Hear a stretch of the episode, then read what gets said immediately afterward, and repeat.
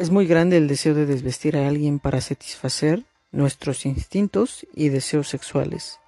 Pero una vez concluido el coito, el individuo se decepciona de que el amante que tanto deseo le causaba no le brindó sino un pequeño instante de placer, el orgasmo. Y ahora llega el vacío, el hastío, el aburrimiento y el deseo sexual de alguien más. Triste es que el deseo de satisfacer y ejercer nuestra sexualidad sea mucho mayor que el deseo de ser entendido por alguien. Así, terminamos enredados con gente a la que no tenemos mucho por decir, pues nunca nos entendería. Gente que probablemente nos admire, pero tampoco tiene mucho para ofrecer.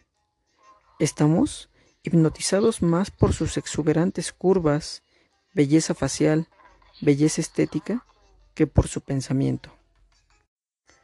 Es extraño que la vida sea así de decepcionante. Nuevamente la razón es la voluntad, pero eso es tema para otra entrada del podcast. En conclusión, tal vez haya alguien que pueda entendernos, aunque no sea en el mismo tiempo, en el mismo lugar, en el mismo idioma. El dolor nos vuelve más introspectivos, creativos, nos hace dibujar, leer, escuchar música, nos vuelve también capaces de entender a los demás, nos vuelve originales, no somos borregos que repetimos las ideas de los demás, tenemos nuestro propio punto de vista, somos más críticos. Claro que estamos aislados de los demás, pero tenemos una relación más estrecha con nosotros mismos. Mientras menos hablemos con los demás, más lo haremos con nosotros. Además, cuando establezcamos relaciones interpersonales, serán más estrechas y profundas.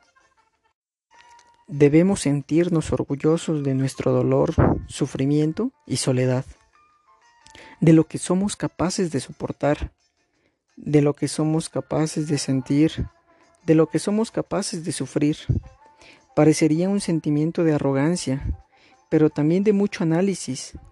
Tal vez no nos relacionamos con los demás, pero claro que nos relacionamos virtualmente con pintores, músicos, escritores y más artistas.